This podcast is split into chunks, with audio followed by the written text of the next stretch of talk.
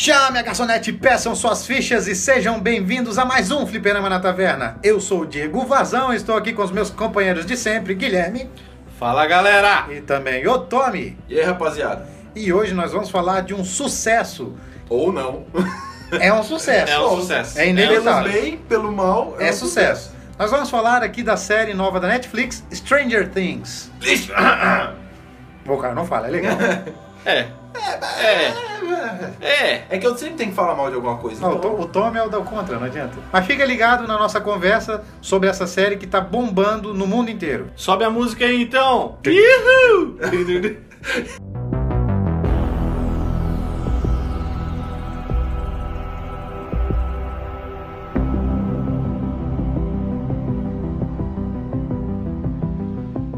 Something is coming.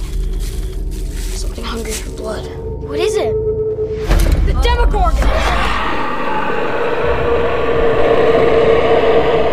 Will is is missing. I don't know where he is. Wow! Wow! Fire! I've got your X-Men 134! I'm the monster. told you a million times. My teeth are coming in. It's called cleidocranial dysplasia.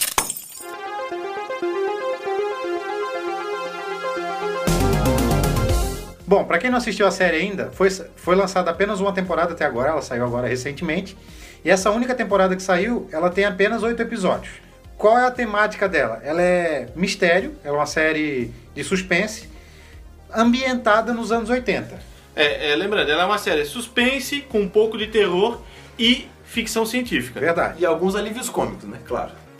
Se tu vê o primeiro episódio, tu vai ver que tem um mistério rolando e tu não consegue entender o que, que acontece muito bem. Então tu é obrigado a acompanhar para poder descobrir o que acontece. O que, que a série traz? Existe um grupo de amigos que eles são viciados em RPG e depois de uma sessão de RPG, Não é a gente. não é a gente, é.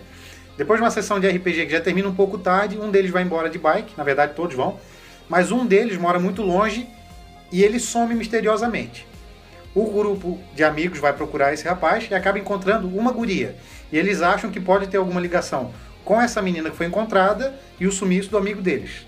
Então, com, a- com o passar da série, vai desenvolvendo a trama entre a garota e o rapaz que sumiu. Fica dito se realmente existe alguma ligação ou não. E no meio dessa história tem uma ambientação de ficção científica, que é o que gera os, os problemas, digamos assim, os plots da série. Lembrando que o enredo principal da série na primeira temporada é em torno do menino que desaparece. Então, assim, eles estão fazendo de tudo para descobrir o que acontece, é, como ele desapareceu. E, claro, os protagonistas são essas crianças que estão atrás dele, né? E a própria família dele também, que está preocupada com o sumiço dele.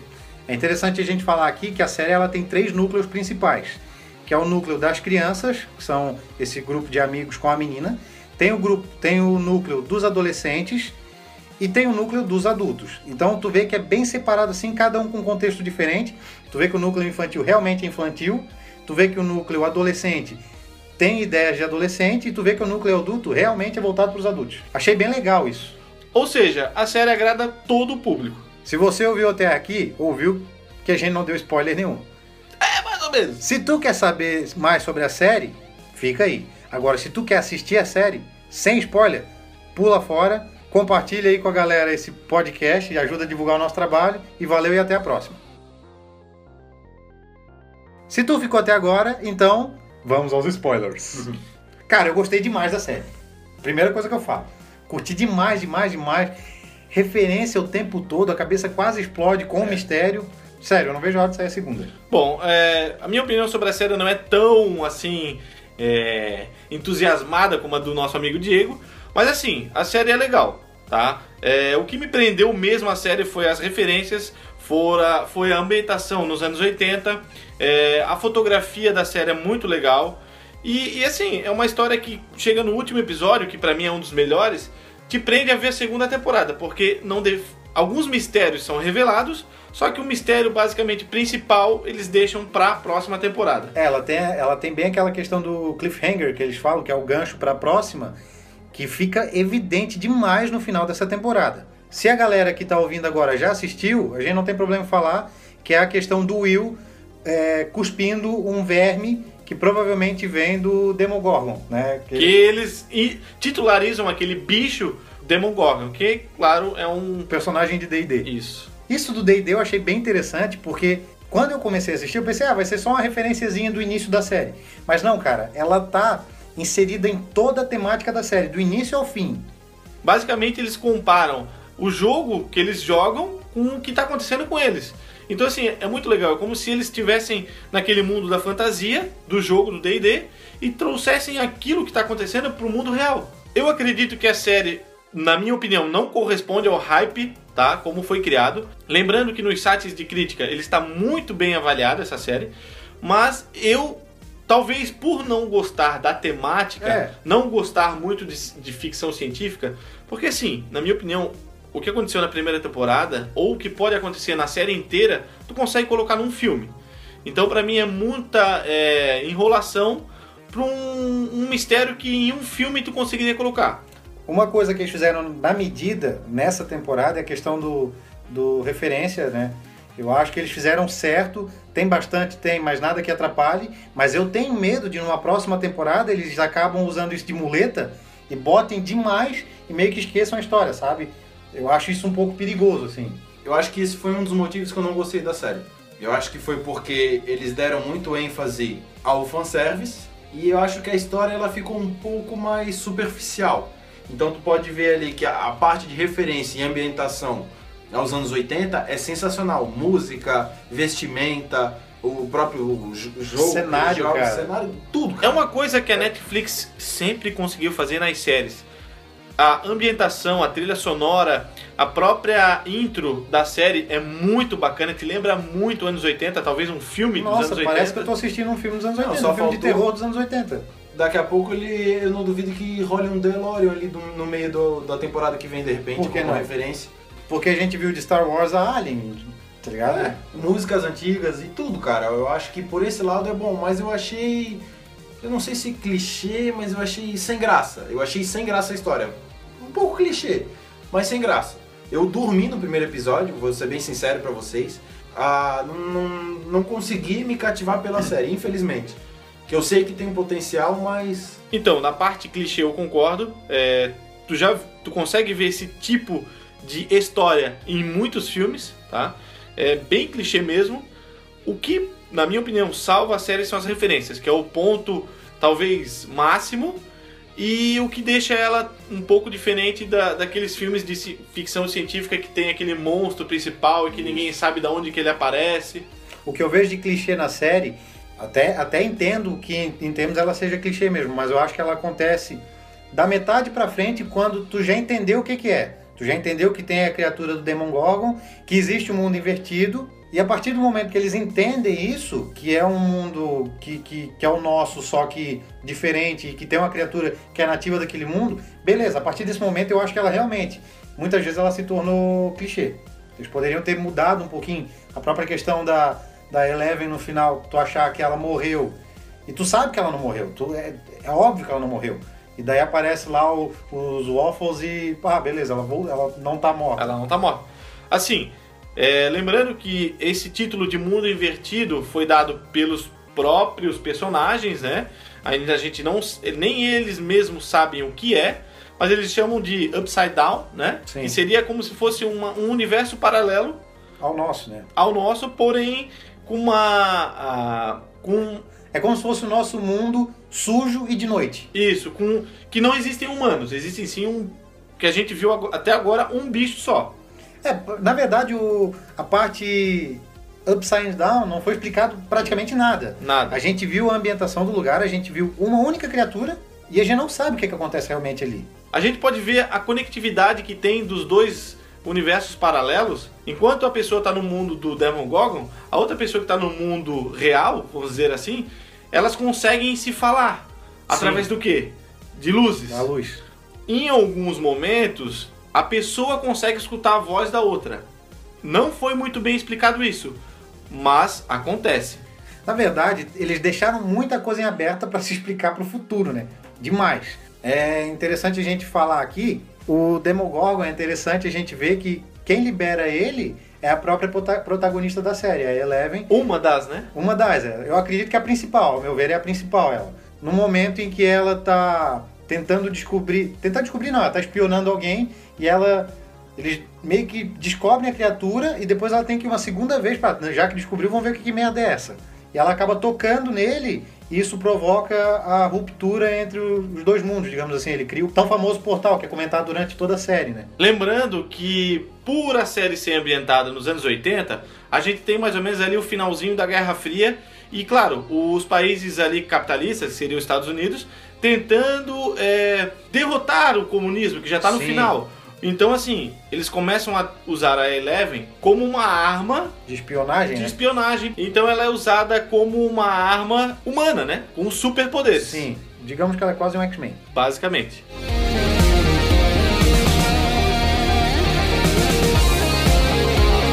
Something is coming. Something hungry for blood. What is it? The Demogorgon! Will is, is missing. I don't know where he is. Will!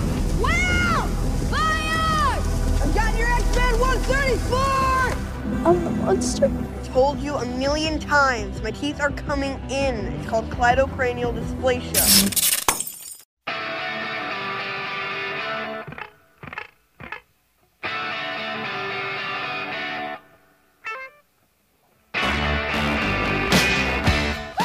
Bom, como eu gostei demais da série, demais, demais, demais, eu tenho muito ponto positivo pra falar.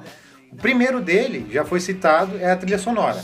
A trilha sonora ela é, ela é muito imersiva, tu, tu entra profundamente nesse universo anos 80, assim, tu parece que tu tá nos anos 80 mesmo. Além da trilha sonora nos anos 80, temos a ambientação perfeita dos Ce- anos não, 80. O cenário é Carros, é- nossa, velho. eletrodomésticos, roupas, Cabelo. de cabelo, é, até a- a- os próprios personagens. o trejeito das pessoas, a aparência física de cada um, o perfil de. Be... Cara, tudo, até perfil de beleza, eles pegaram referência nos anos 80. É, é incrível isso. Isso é incrível. A Netflix consegue fazer uma série ser muito fiel ao, ao talvez o projeto deles.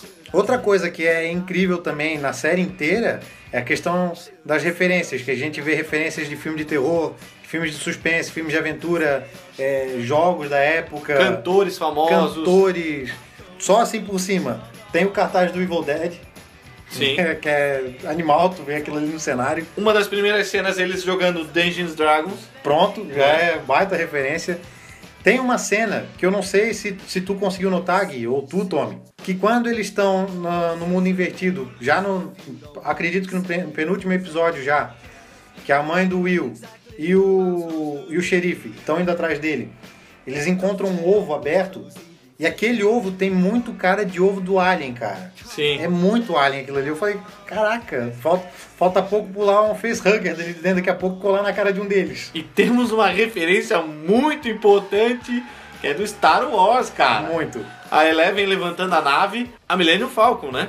Além disso, tem a cena do Mike brincando com o Yoda, explicando pra ela o que, que o Yoda faz. Eu achei muito legal aquilo ali, cara. E ele usa depois como referência, quando eles perguntam sobre os poderes dela, ele fala que ela é tipo O mestre Yo- Yoda. o mestre Yoda. Outra referência muito legal, que eu achei muito bacana, é que quando eles encontram ela na mata, é muito parecido com a cena de quando o Elliot encontra o ET no filme do Spielberg, Sim. né? Que é o ET com a lanterna na cara, assim, é muito igualzinha a cena. Outra referência de ET também é parecida à cena da bicicleta. Que no ET eles estão correndo de bicicleta com o ET na cestinha, Verdade. fugindo da, da, da- sei lá, uma força militar tentando perseguir o ET, não sei que força é aquela. E o ET faz as bicicletas flutuarem, né? Aqui a gente tem a cena parecida, né? As autoridades correndo atrás da- do grupo de bicicleta. Só que a Eleven é um pouquinho pior que o É. ET. Ela é um pouquinho mais sanguinária. É. O negócio dela é tocar o terror, Um pouquinho não, é carro, muito mais. fazer furgão voar por cima da cabeça, Fazer pessoas ficarem levitadas por um bom tempo. explodir os outros.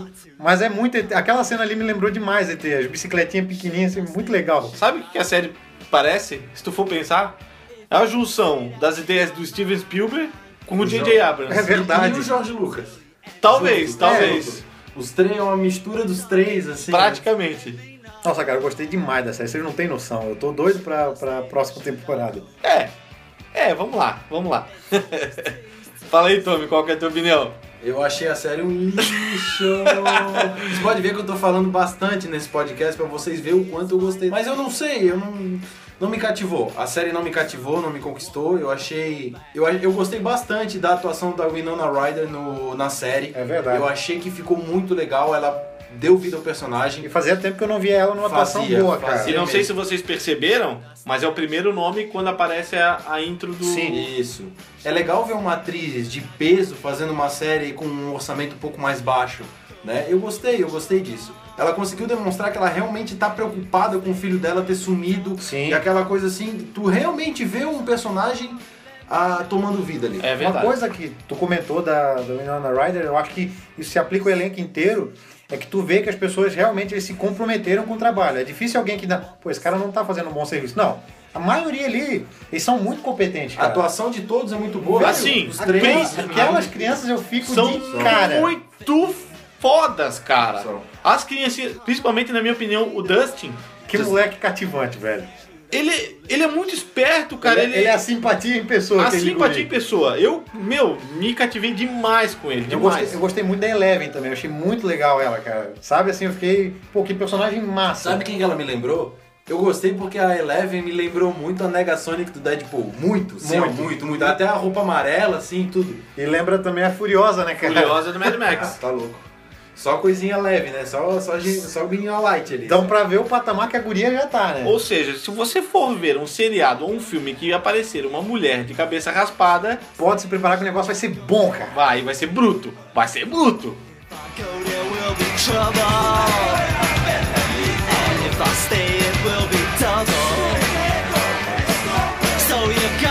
Something is coming.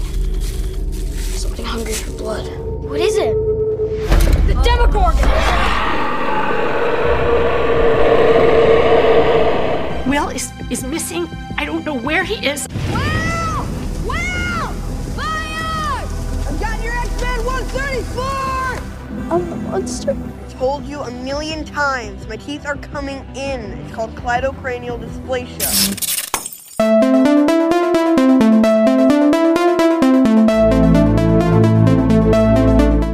Falando de pontos negativos, então, tem a questão da previsibilidade, que a gente já falou, que pra mim acontece da metade da série pra frente, né? Isso. Realmente acontece, é... não tem como não perceber isso, é... fica evidente mesmo. É bem clichê, né, nessa parte. É, talvez foi uma das coisas que me desanimou um pouco com a série, que pra mim não, não corresponde a todo esse hype que foi criado. Eu mas acho que corresponde, eu acho que isso não interfere tanto, assim. Eu, eu acho assim, ó. Até porque Star Wars Episódio 7 é clichê e é bom. mas é Star Wars. Eu acho assim, ó. A série tem oito episódios, beleza. Mas eu acho que ela poderia ter demonstrado tudo de uma forma satisfatória na metade do tempo. Eu acho que eles acabaram se arrastando muito e se perdendo um pouco no roteiro. Mas é eu que é série, né, eu cara? acho, que, eu acho que a intenção ali, nesse caso, é tu aguentar o mistério mesmo. né? Não é um filme que em duas horas tu já entrega o resultado. Tu quer aguentar o máximo pra prender a pessoa. Eu achei interessante. Mas sabe isso. por quê? Porque, ó, por exemplo, se tu pegar a amizade das crianças ali. Ó, a amizade dos três é retratada com bastante intensidade no começo da série. Só que tu, tu percebe que isso vai se perdendo com- no decorrer dos episódios.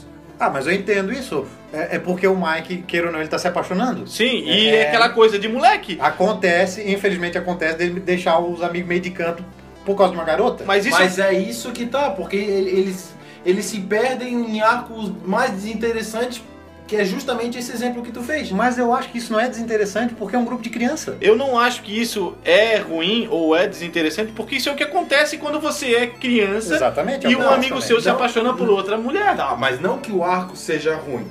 É que, pô, é que ele não consegue inserir assim de uma forma muito orgânica dentro da trama como um todo.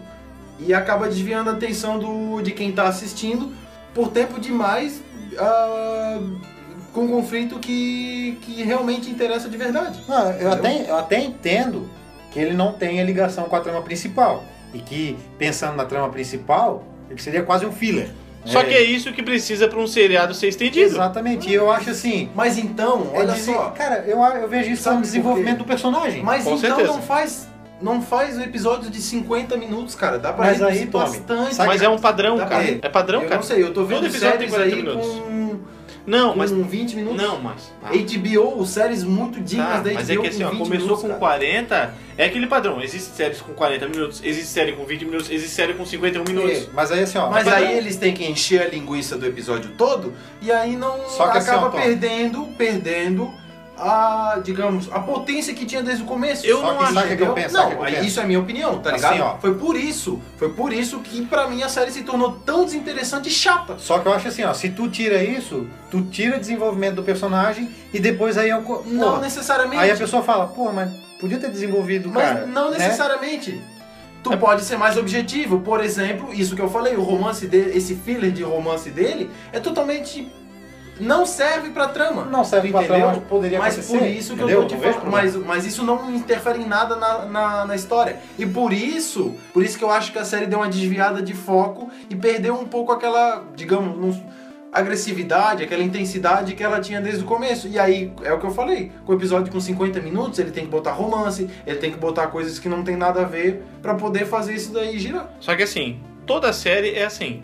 A série com episódios de 40 e 50 minutos são tramadas nesse, nesse estilo de romance, é, Toda com série vários assim, eu arcos. acho que não. Eu acho que sim. Eu acho E outra, e outra, e outra. Quando se tem conteúdo, se tem história o suficiente, tu não precisa encher com Mas, linguiça. mas, não, é, eu mas não é encher linguiça isso. É assim. Não é, ó, deixa eu. Essa trama que teve do romance dos dois, sabe o que, que ele significou? Cara. Desenvolvimento de personagem e motivação. Ali existe uma motivação verdade. do Mike querer proteger a Eleven e ela querer proteger o próprio grupo, porque ela não. Pra ela, Não, os não. outros dois não são tão amigos. Só que como eles estão junto com o Mike, todas as coisas que acontecerem ruim com o Mike, vai acontecer com eles também. Então ela salva praticamente os três por causa disso. Talvez Se não tivesse, se não tivesse é, esse, vamos dizer assim, esse romancezinho, ela estaria foda-se pra eles. É que o E jeito- daí não ia, Não, ela não pode- ia salvar tantas vezes ele. Pode até ser, mas eu acho que o jeito que foi contado isso, pô, uma criança, cara, Sim. uma coisa assim muito forçada. Eu concordo. Sabe? Nessa parte meio eu concordo assim, contigo meio- porque são crianças. Então fica uma coisa meio apelativa. Talvez não, poder, não precisaria ter mostrado o final. Isso. Deixa subentendido. Ó, olha só. Deixa subentendido. Mas eu acho que não deveria ser tirado isso da A trama. partir do momento que aparece o episódio que ela, que na verdade o Mike diz que gosta dela, eu acho que é desnecessário, porque aquilo já tá subsi- subentendido. Eu acho assim, ó, se a gente quando era criança tinha um clube dos meninos. Porra, anos 80. Criança. Era menino contra menina, cara. Esse negócio aí não ia existir, Só que entendeu? não, mas chegava um momento que o cara Mas ele é pra muito vida. novo, cara. Ele é muito Mas novo. isso pode acontecer com uma pessoa nova também. Ah, mas não, foi forçado. É, foi Esse forçado. é o problema Não, eu só forçado. acho que o forçado ali foi a questão do, Do beijo, beijo no também, final. do Só. Ele ter falado pra ela, cara, eu com 12 anos eu falava quando eu gostava das gurias, não vejo problema nisso. Talvez a questão do beijo realmente tenha sido forçada. Eu acho que podia ter se deixado de, de subtrama, de, de background só. Deixa subentendido e a gente já entende Mas o que, que tem. Não foi desnecessário. Eu pra mim foi. Pra é necessário do Ah, pra ter um desenvolvimento e pra ter uma motivação. Coisa que a gente não vê em muito filme aí de peso que não tem motivação e tu acaba tipo, meu, Esquadrão Suicida. é, bate no não, Superman. mas, mas não, não dá, né? Esquadrão Suicida foi um lixo. Vamos combinar. Ah, mas é filme Os grande eu quero saber, porra. Não, eu sei, é mas alto são orçamento, ruins. tá ligado? São ruins. É, mas tem É. quantos filmes aí que não tem motivação? Que tu fica ali, porra, mas que Não, tem, merda, tem, cara. tem. Tá ligado? E, e ali É que não me legal. convenceu, cara. Não me Não, convenceu. é que- questão que de não opiniões. Agora sim, um, um ponto que eu acho que, que foi mal trabalhado, eu vejo assim que a Netflix tem potencial para fazer uma coisa muito boa e eles não fizeram, é a questão da computação gráfica. Muito ruim. Porque assim, o Demon Gorgon foi mal feito. Mas Não, é, não baixo somente orçamento. ele. Não acho que seja, cara. Ah, Netflix, é ela acha- Não. Netflix Não. tem grana pra fazer Tem. coisa decente, cara. Tem e já fez. Decente. Tem Tudo e já bem, fez. Mas, ah, sei lá, vai depender. Talvez eles não quiseram apostar tão Ó, alto. vou dar um exemplo. Sabe por quê? É, como a gente falou no podcast de Maldição da Trilogia. Vamos ver como é que vai ser. Entendeu? Beleza, Deu entendo. certo. Agora, a próxima temporada, pau. Entendeu? Vou dar um exemplo. Eu tô assistindo Black Sails. É uma série da Stars que não tem. O pessoal geralmente malha pau. Cara, os efeitos da primeira temporada são animal, cara. Muito bom. Tu não, tu não consegue perceber o que é computação gráfica ali e tu sabe que é. Claro que é um- uma, uma dimensão um pouco mais fácil de se trabalhar, eu acredito. Porque tu consegue trabalhar com maquete, E porque de não é orgânico. Não é Não é orgânico. orgânico. Só que assim, a gente vê algumas cenas que dá um desgosto de ver. É, eu acho que poderia ter sido melhor Por exemplo, aquela sim. cena que o Mike cai do penhasco e a, e a Eleven fica segurando ele com a força da mente. Muito mal feita, cara. muito mal feita. mal Uma coisa que não é difícil de fazer. Na hora eu comentei com o Abel, falei, poxa, não, eles podiam ter pego até um dublê pequeno e usado um cabo, cara. Ficou assim, bem mal feito. É, as partes em que o Demogorgon aparece bem assim, ficou muito ruim. Sabe o que, que era massa? Eu gostava do início, quando eles não mostravam ele totalmente, como era nos filmes da década de 80. Porque em década de 80 aparecia um vulto, cara, demorou anos pra gente conseguir ver o Alien mesmo. Realmente. O Alien é de 79. Em 79 tu via vulto dele dentro de uma nave escura que tu não conseguia enxergar nada. Talvez eles foram um pouco precoces na parte É, de ter eu acho que não mostrado- precisava ter é. mostrado. Talvez pra não desagradar o público. E eu queria que ele tivesse sido feito com efeito prático, cara. Poderia ter sido uma fantasia aquilo ali. É, eu acho que seria até mais legal deixar aquele suspense pra próxima temporada. Com certeza.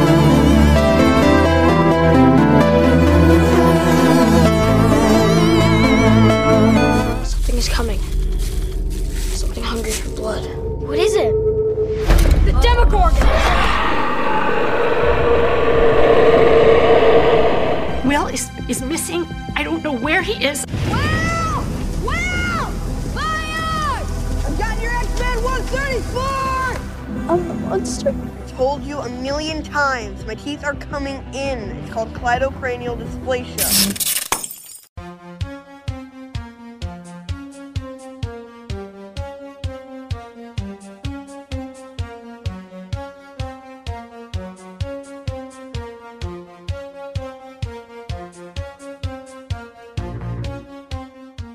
A gente consegue ver algumas semelhanças no Stranger Things com outras séries já conhecidas. E filmes também, né? E filmes, claro, jogos até, por que não? Um que a gente pode comentar, que pra mim ficou o mais evidente, é a franquia ali do Silent Hill. Que acontece num, vamos dizer assim, num- numa mesma maneira, onde o, o próprio cenário é o cenário do outro mundo, né? O próprio local, só que com aquele teor sombrio. Aqueles monstros estranhos aparecendo, né? Sim. Então, assim, se você tem um amigo que não viu Stranger Things ainda e pede uma referência pra você, fala que é parecido com Silent Hill. Silent Hill nos anos 80. Sem o Pyramid, Pyramid Head. É, o que Por enquanto, né? Porque É. se aparecer, aí o negócio vai ser louco. A gente também consegue é, ter uma mera semelhança com a série Fringe do J.J. Abrams, Verdade. Que trabalha nem também- ligado, cara. que trabalha também com universos paralelos, tá? Com a mesma ambientação, só que a diferença do Fringe nos universos paralelos é que as mesmas pessoas que estão num universo estão no outro Sim. também, só que Ele de uma maneira se fosse- diferente. ele funciona como se fossem as terras dos quadrinhos, né? Tipo a, a Terra 1, Terra 2 e Terra 3 da DC. Que tem um Bruce Wayne aqui, tem um Bruce Wayne lá, tem um Bruce Wayne na outra. Cada um com uma personalidade diferente, É. porém com as mesmas características físicas, né? Outra que dá pra gente falar que lembra, não tem como dizer que não lembra, né? Que é a Supernatural, na, principalmente na época antiga, Sim. nas primeiras temporadas, que eram casos pequenos e aleatórios, né? Não toda aquela baboseira que veio depois. Mas é, é legal, porque tu pensa assim. Olha só como é clichê essa porra. É, não tem. Eu não vejo como clichê, eu vejo como referência mesmo. Pode ser, pode ser. Pra mim, a referência master, assim, que eu, eu olho assim, cara, tá estampado pra mim, é ET. Também. Do início ao fim, ele tem cara de ET. É, questão de... Quem que tem cara de ET nessa porra? Todos eles pensam tudo feio, cara. aquele, aquele O Mike tem. O Mike tem. Não, o Mike tem é cara feio de... pra burro. Mas é assim, ó, tu vê na fotografia a aparência de ET, tu vê na ambientação. Cara, o- os takes, tem muito cara de ET, take da, da bike, bikezinha ali, questão da Eleven na floresta, como eu falei antes, é, laboratórios, os pesquisadores com aquelas roupas de, de, de isolamento. Isolamento. É muito ET, cara. Na verdade, se a gente começar a pensar pelos anos 80, tem muito filme que lembra, né? Tem Muito filme de terror, né? Exatamente, tipo, Poltergeist, ele tem muita muita aparência do Poltergeist. O próprio Hora do Pesadelo. É, é porque é, um, é uma série cult, assim, né? Assim, É legal que ela já nasceu clássica, né? É. Isso que é legal. É legal, é ela, legal. ela meio que veio na onda do- dos clássicos, né? Veio na nostalgia. Ela ganhou pela nostalgia. É interessante que esse negócio de nostalgia deu tanto certo que a Netflix ela já tá. Ela lançou agora recentemente outra série que ela se passa durante a década de 70, mostrando como surgiu o movimento hip hop. Então, assim, questão de ambientação também, é, lembra, lembra muito Todo Mundo Odeia o Chris, assim, Né? a aparência é muito legal. Mas é legal, cara, tu olha assim, pô, isso lembra a infância, eram os filmes que eu via na sessão da tarde.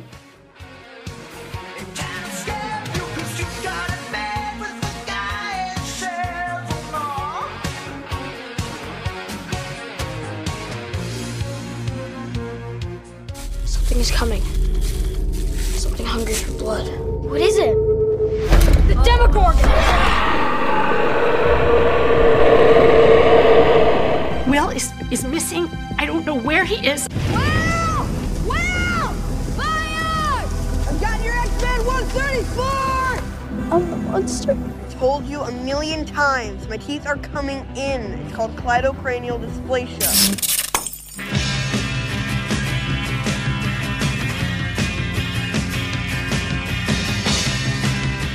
Agora, uma coisa que a gente pode puxar aqui é trabalhar um pouco com os núcleos da série.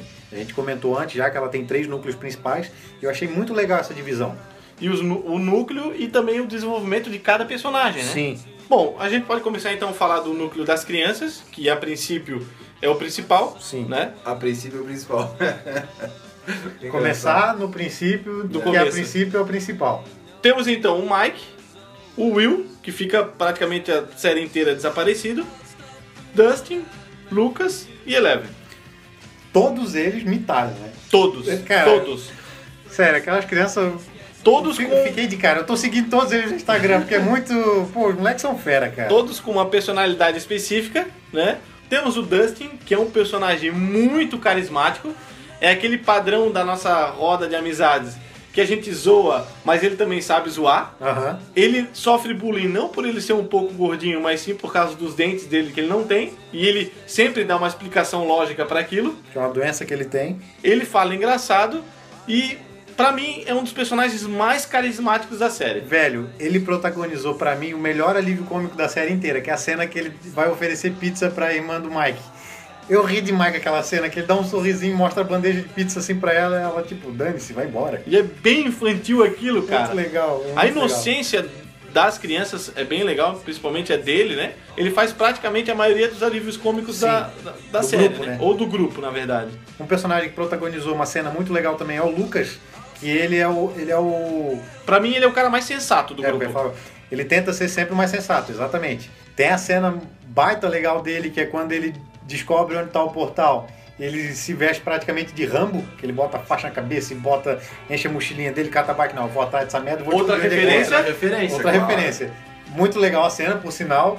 E quando ele sobe na árvore, e é ele que descobre realmente onde é que tá, né? Ele entende, tá ali dentro. Pô, Claro que quem, na verdade, quem entende do, do esquema da bússola é o Dustin, mas Ele sabe como. ele sabe descobriu como, usar, né? Isso.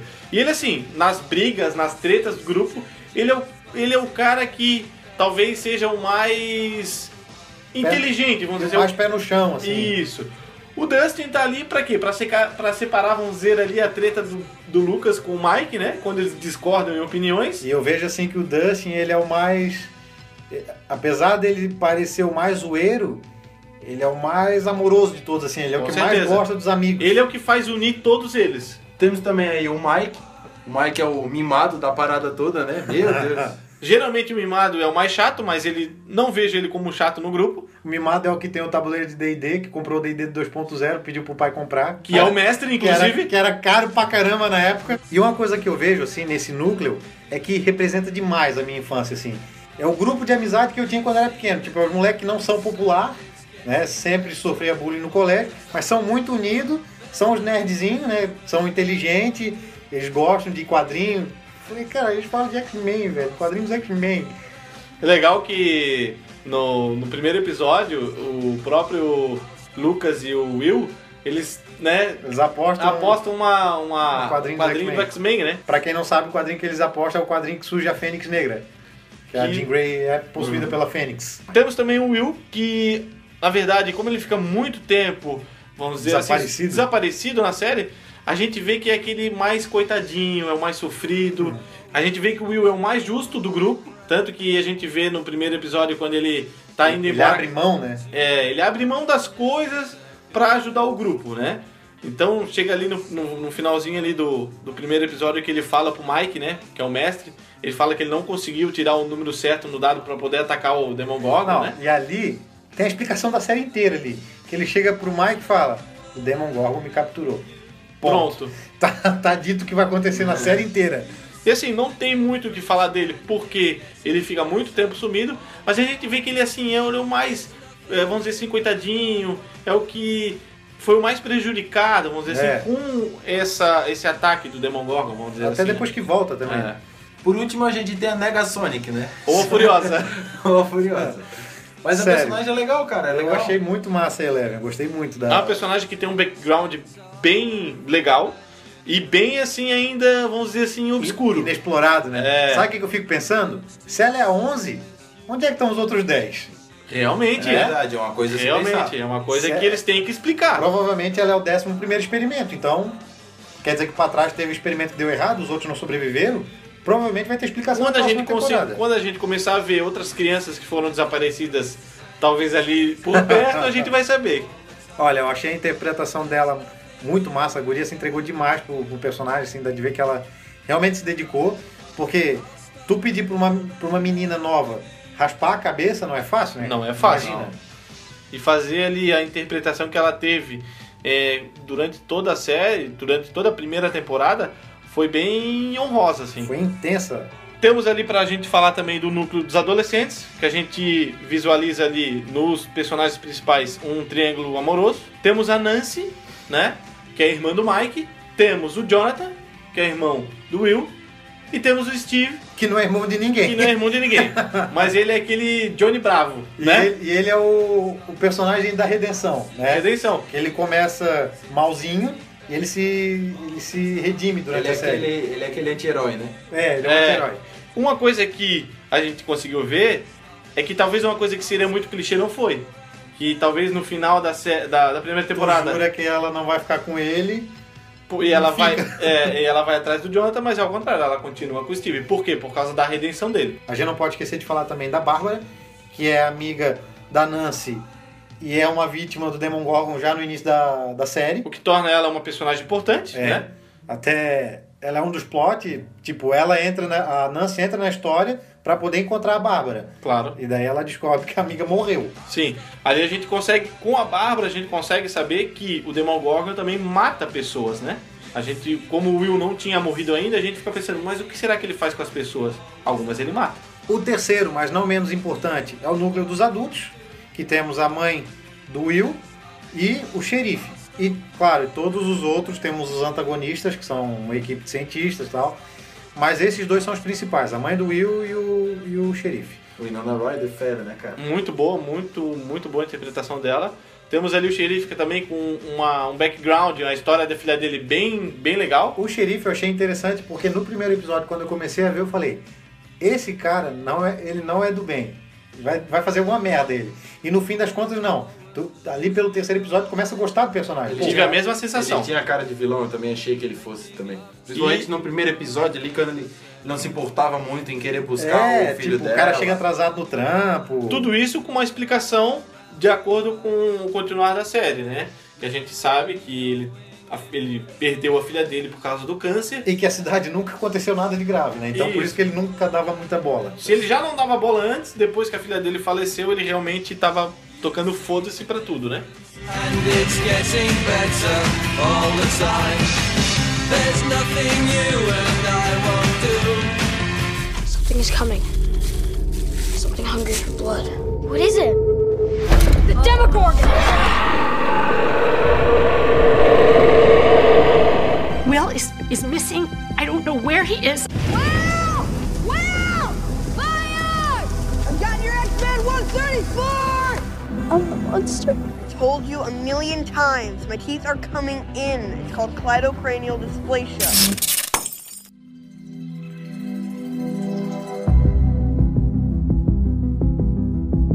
E eu acho que é legal a gente falar então o que que a gente espera pra próxima temporada, né? Bom, pra próxima temporada, a gente espera um desfecho talvez um pouco mais. Digno. Não digno, Eu mas. acho que foi digno da primeira. É, na próxima temporada eu espero um, um desfecho um pouco mais explicativo, que provavelmente é o que vai acontecer. É, né? eu, eu acredito que o Upside Down eles vão tentar explicar melhor o que, que ele é, né? Vai ser provavelmente muito mais explorado. Até essa questão da Eleven que eu falei, se ela é a décima primeira, quem que são as outras 10 crianças, né?